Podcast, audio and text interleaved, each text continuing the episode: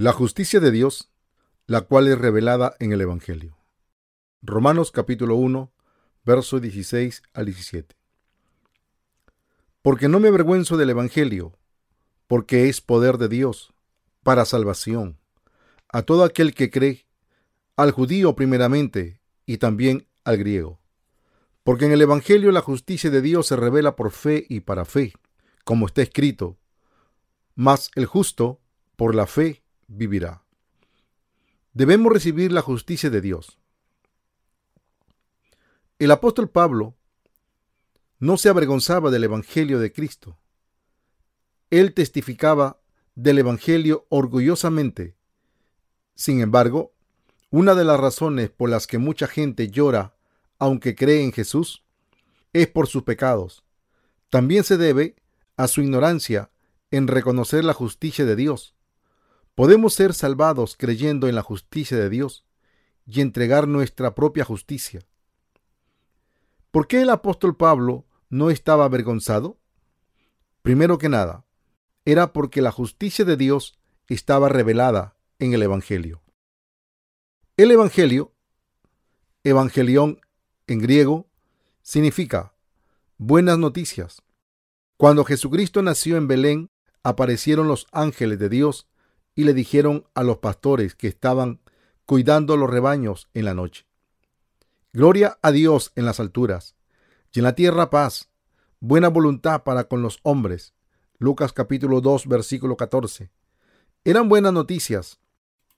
Paz, buena voluntad para con los hombres. El Evangelio del Señor nos salvó de todos los pecados y lavó todos los pecados del mundo. Jesús lavó todos nuestros pecados.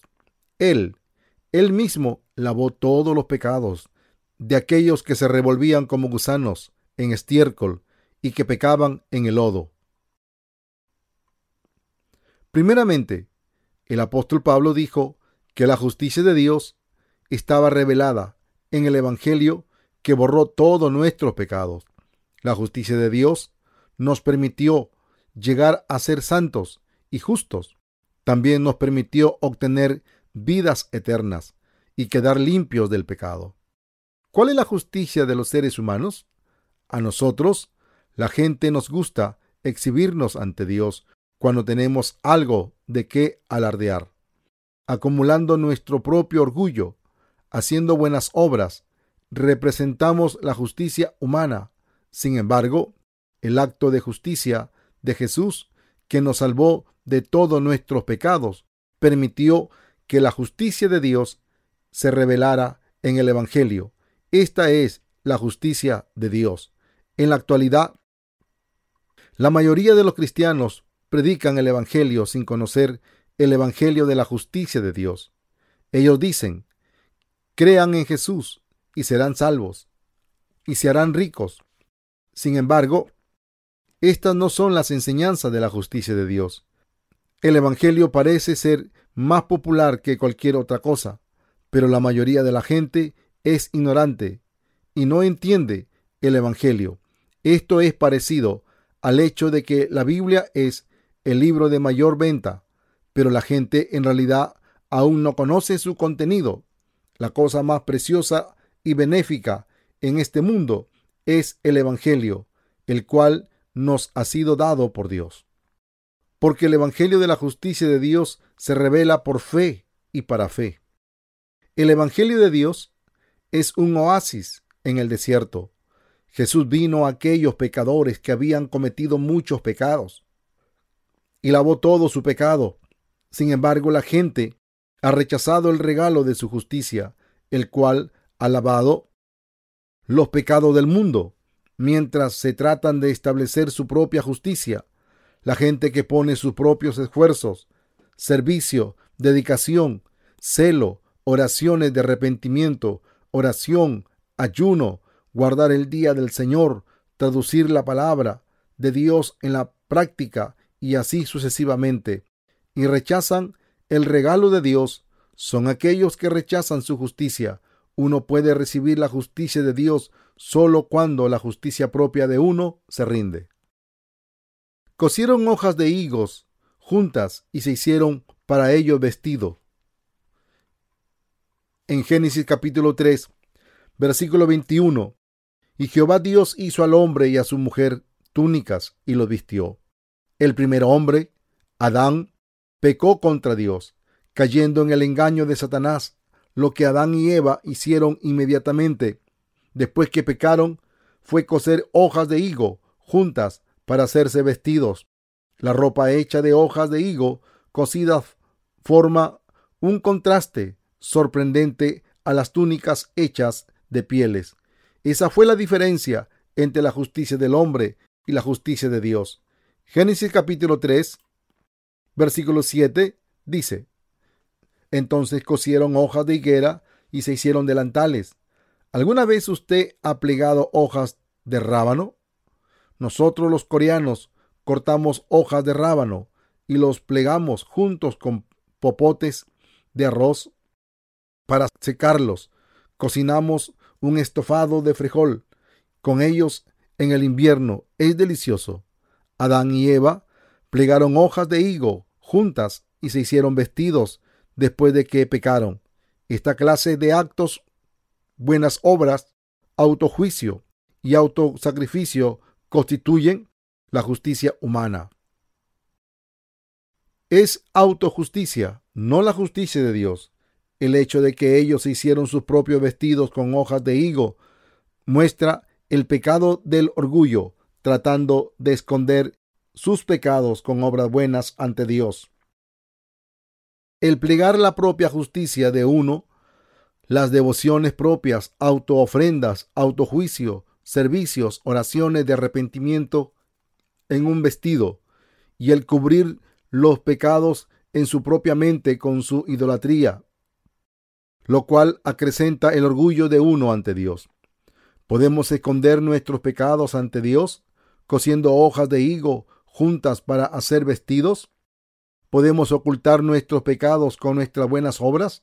Nunca. Las hojas comenzarían a caer en un día y después de tres días todas las hojas caerían finalmente. Las vestiduras hechas de vegetales no duran mucho. La gente que cose hojas de higo juntas y hace vestimentas nombrando a aquellos que tratan de servir a Dios bien con sus buenas obras, no pueden entrar en el reino de los cielos. No podemos recibir el perdón de los pecados por la justicia de nuestras propias obras. Cuando Adán y Eva trataron de ocultar su pecado, haciéndose vestimentas con hojas de higuera, Dios llamó a Adán. Adán, ¿en dónde estás? Mientras se escondía entre los árboles del jardín, él dijo, Yo tuve miedo, porque yo estaba desnudo, y me escondí.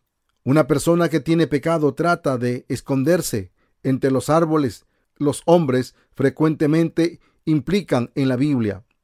Él y ella, quien trae pecado en su corazón, trata de esconderse entre la gente. Él y ella tratan de ocupar un lugar en el centro, ni tan atrás ni tan adelante de la iglesia en donde hay mucha gente. ¿Por qué? Porque él y ella quieren esconderse entre la gente. Sin embargo, él y ella no pueden esconder sus pecados ante Dios. Él y ella deben ser perdonados de sus pecados, entregando su propia justicia y creyendo en la justicia del Señor. Aquellos que tengan una fe vaga y que no crean en la verdad y también quieren entrar en el reino de los cielos, escondiéndose a sí mismo entre la misma clase de gente, pero ellos terminan en el infierno, con aquellos que tratan de ocultar sus pecados con sus buenas obras. Los pecadores ante Dios tienen que ser revelados como pecadores y darse a sí mismo a Dios. Dios le dijo a Adán, ¿quién se hizo vestimentas con las hojas de higuera? ¿Por qué tomaste del fruto? ¿Quién hizo que lo comieras? Oh Dios, la mujer que tú me diste para que estuviera conmigo. Ella me dio del árbol y yo comí.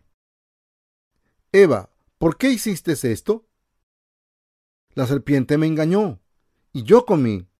Así que el Señor Dios dijo a la serpiente, por cuanto esto hiciste, maldita serás entre todas las bestias y entre todos los animales del campo.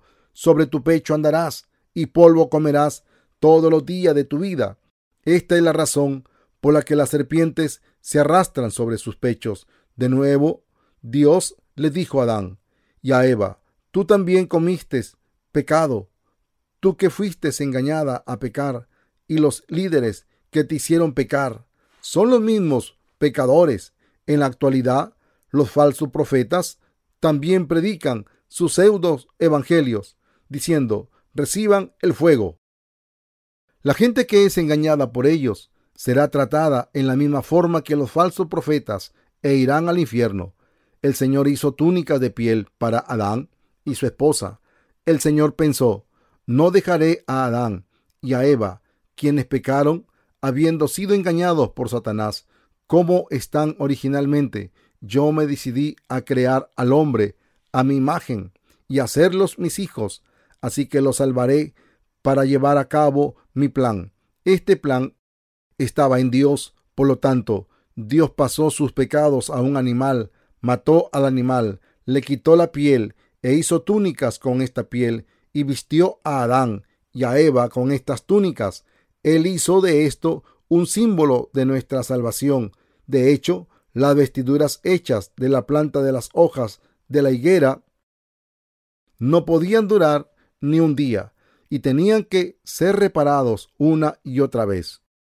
Dios vistió con vida eterna, diciendo, ustedes, Adán y Eva, vengan.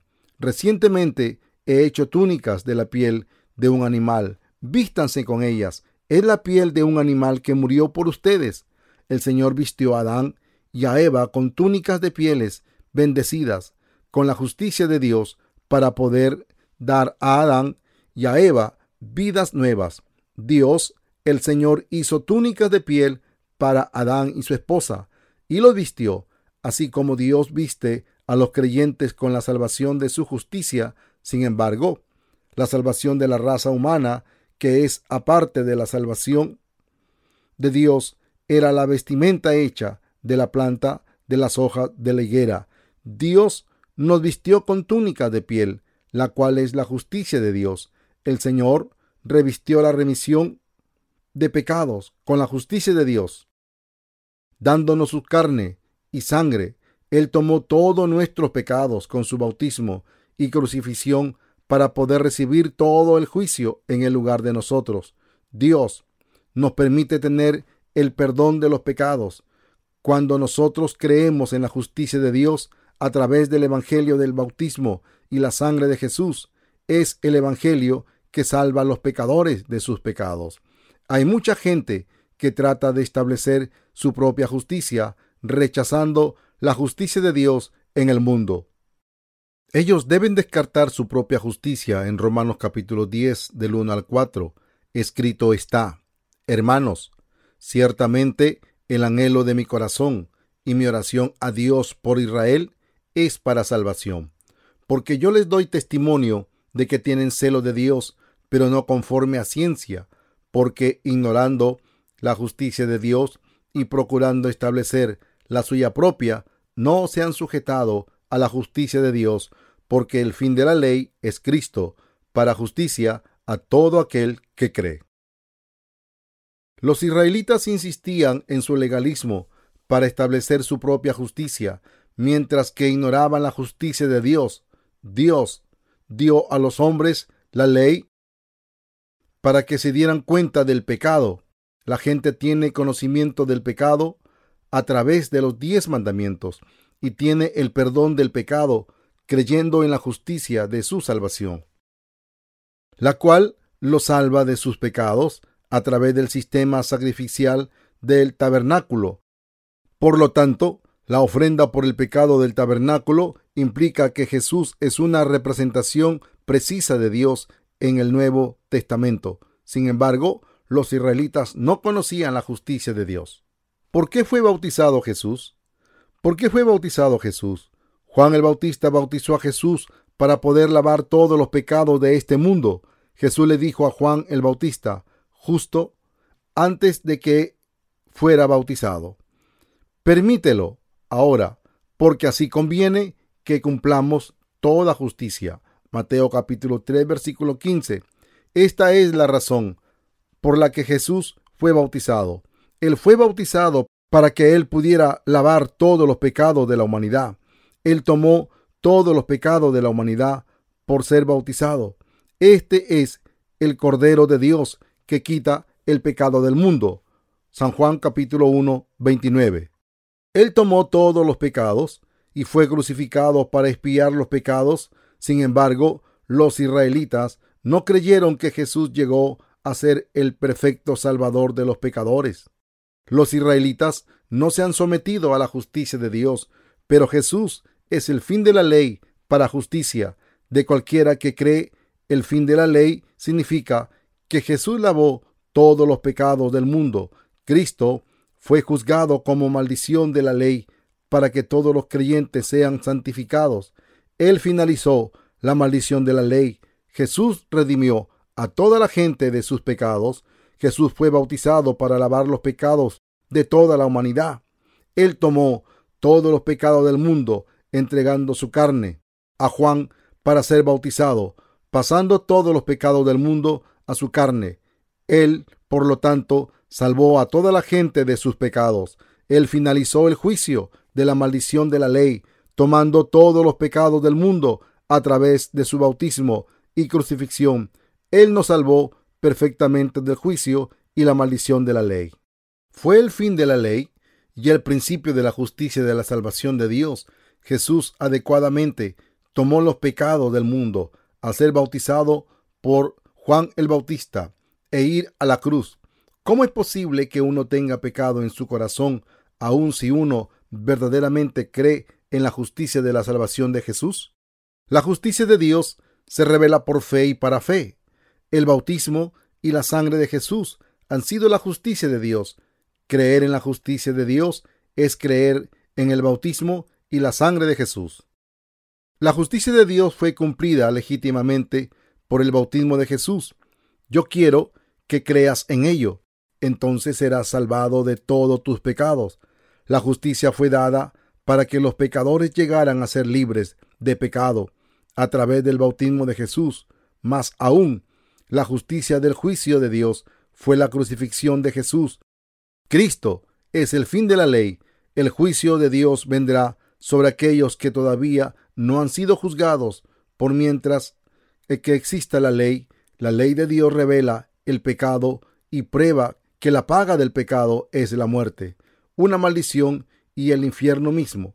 Por lo tanto, el bautismo de Jesús y la sangre sobre la cruz finalizaron la maldición de la ley.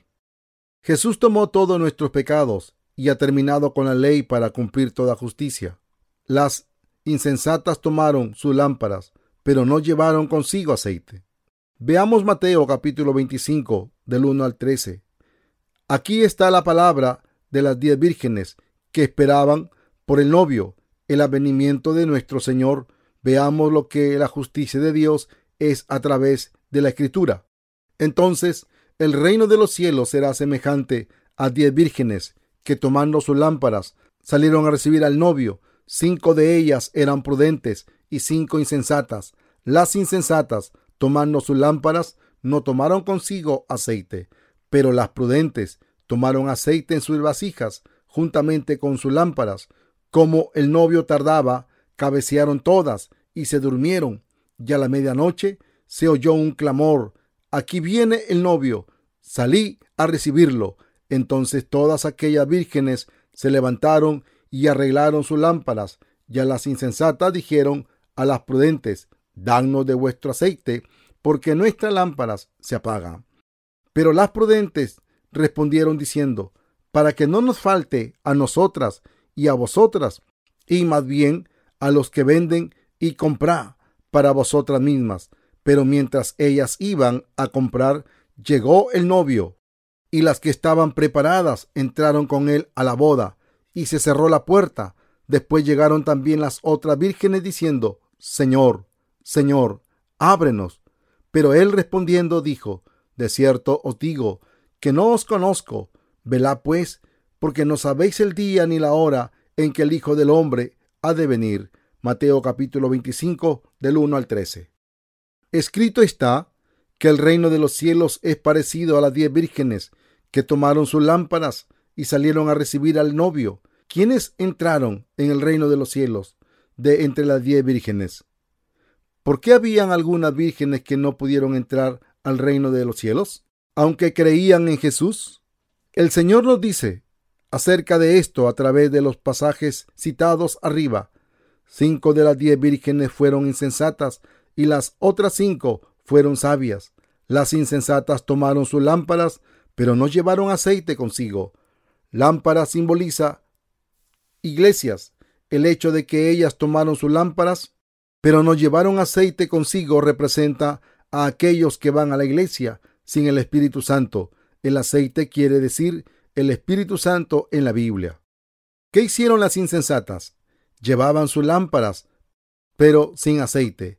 Un hombre que no ha nacido de nuevo, aunque cree en Jesús, puede ir a la iglesia devotamente. Todo el mundo dice, mi iglesia es verdaderamente ortodoxa. Cada cristiano en este mundo dice esto. Se siente muy orgulloso de sus padres, fundadores y de algunos personajes en sus denominaciones. Aquellos que fueron insensatos tomaron sus lámparas y no llevaban aceite consigo, pero los sabios tomaron aceite en sus lámparas con sus lámparas. ¿Qué es un ser humano? Un ser humano es un ser humano ante Dios. Él y ella son polvo. El hombre está hecho de polvo. Así que la humanidad es una vasija, la cual puede contener a Dios. Los sabios tomaron sus lámparas con aceite en sus vasijas. Las vírgenes insensatas que solo tenían lámparas sin aceite quemaban sus emociones, la Biblia nos dice que existen vírgenes insensatas entre la gente que cree en Jesús. Ellas toman sus lámparas, pero aceite no. Esto quiere decir que no han nacido de nuevo. ¿Acaso un pabilo dura mucho sin aceite? Lo que debemos saber aquí es que una lámpara sin aceite se quema rápidamente, sin importar qué tan bueno sea el pabilo. Los creyentes que no han nacido de nuevo, pero tienen pasiones de amor encendidas hacia el Señor al principio, esto dura durante unos cuatro o cinco años. Después el amor apasionado por el Señor se apaga. Deben darse cuenta que no tienen la remisión del pecado. Aquellos que no han nacido de nuevo o que están sin aceite, el Espíritu Santo dice cosas tales como solía tener una buena fe hace mucho tiempo, era bueno al principio, pero ahora ya no. Pronto serás como yo. Ellos son falsos profetas y falsos santos que viven vidas religiosas sin haber nacido de nuevo. Ellos deben tener la fe de la salvación porque su fe no está sobre la base del aceite y el Espíritu Santo. Su fe está basada en sus emociones únicamente. Ellos deben obtener la salvación creyendo en el agua y la sangre de Jesucristo y recibir el aceite de Dios como un regalo. El pabilo simboliza el corazón humano. Las vírgenes esperan por el novio en los pasajes anteriores.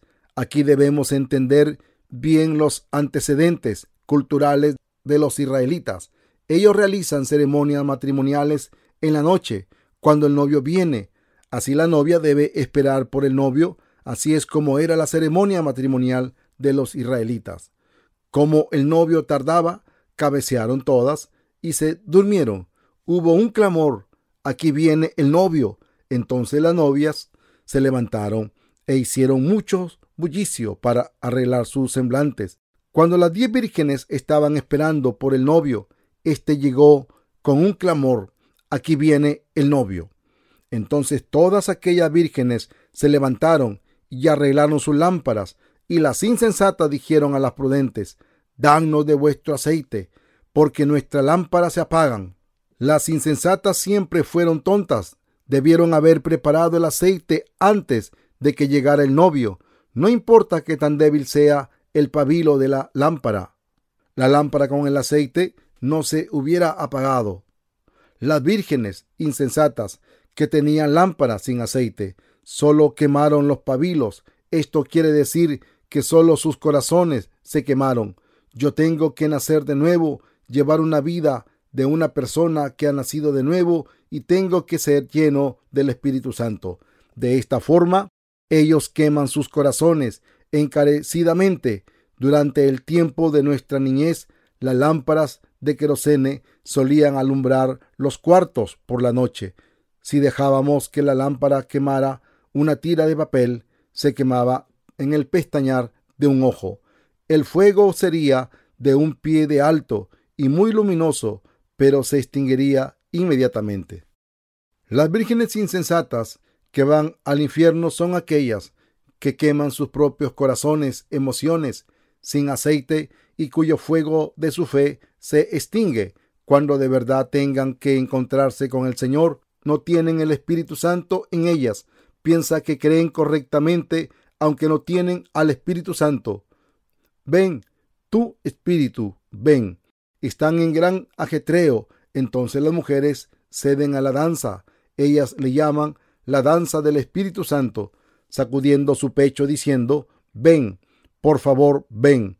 Son insensatas y locas. Debemos ser insensatos si todavía tenemos pecado delante del Salvador. Seríamos como vírgenes insensatas si tuviéramos pecado en nuestros corazones. Aun si creemos en Jesús, nunca seas una virgen insensata. ¿Cómo podría el Señor casarse con una novia que tiene pecado?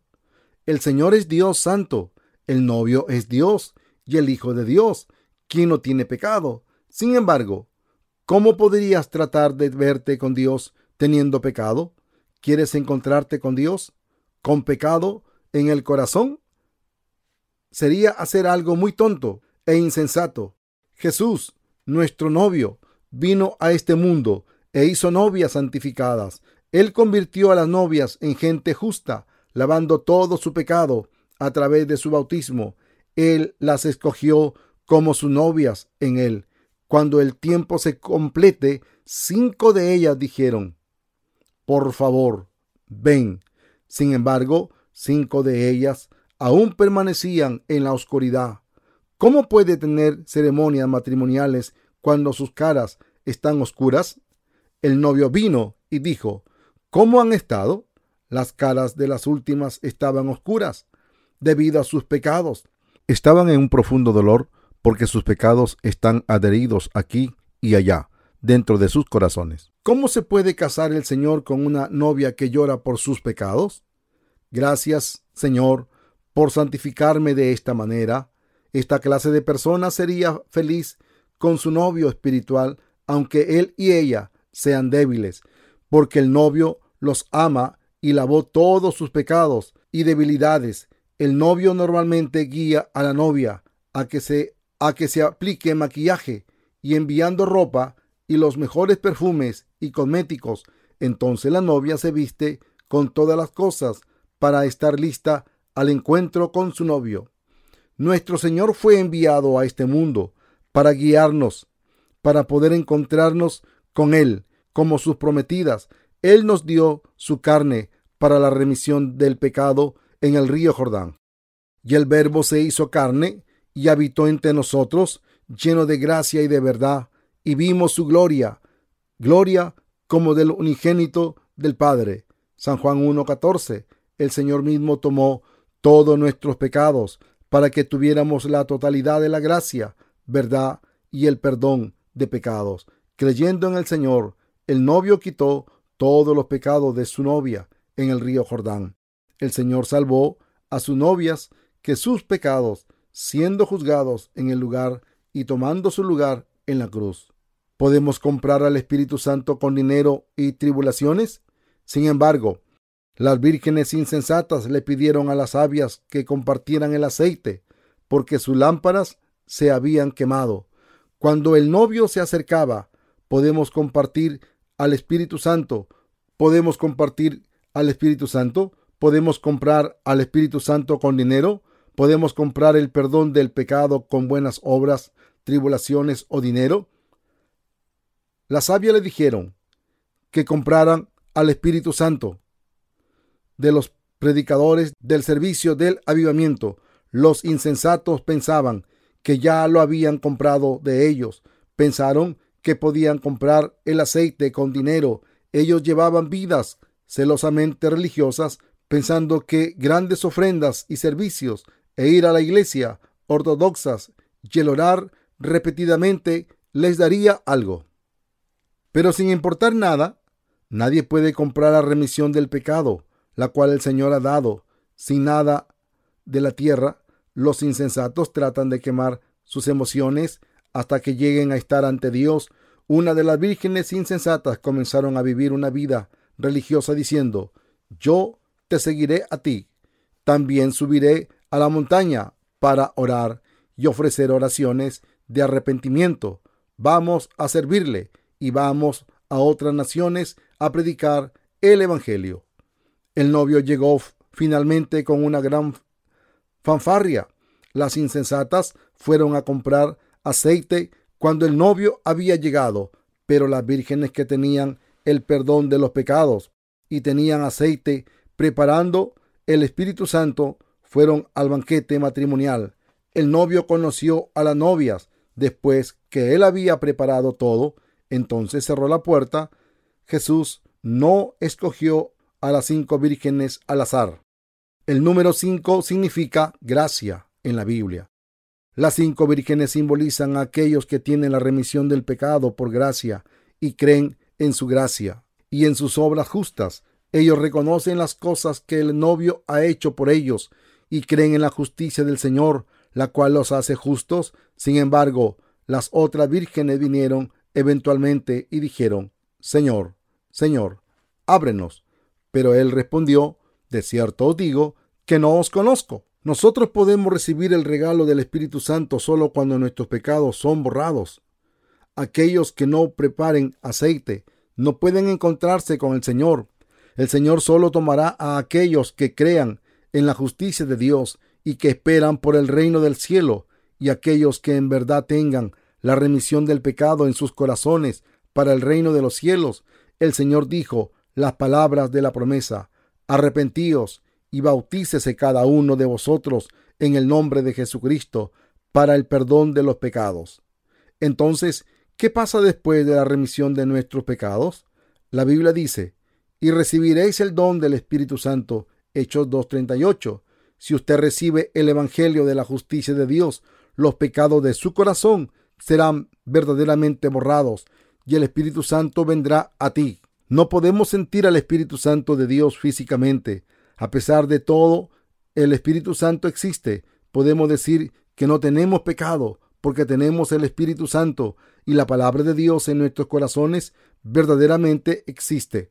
El que recibe la justicia del Señor se convierte en un hombre justo, aunque es débil. Sin embargo, cualquiera que no tenga la justicia del Señor sigue siendo un pecador. En esto es revelada la justicia de Dios. El Señor vino por el agua y por la sangre él nos salvó de nuestros pecados con su bautismo. Él tomó todos nuestros pecados cuando fue bautizado y recibió el castigo vicario de todos nuestros pecados, derramando su sangre, que dijeron los apóstoles Juan, Pedro y Pablo acerca de esto. Todos juntos hablaron de la carne y la sangre de Jesús.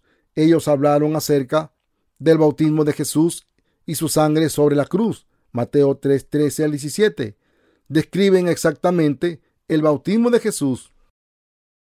Jesús fue bautizado para hacer a los pecadores sin pecado y lavar todos los pecados del mundo en el río Jordán.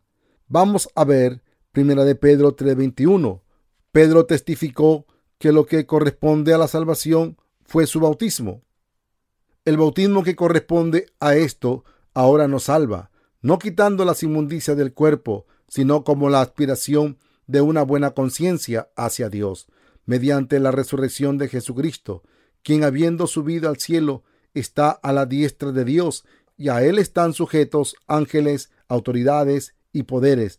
Primera de Pedro 3, 21 al 22. Escrito está.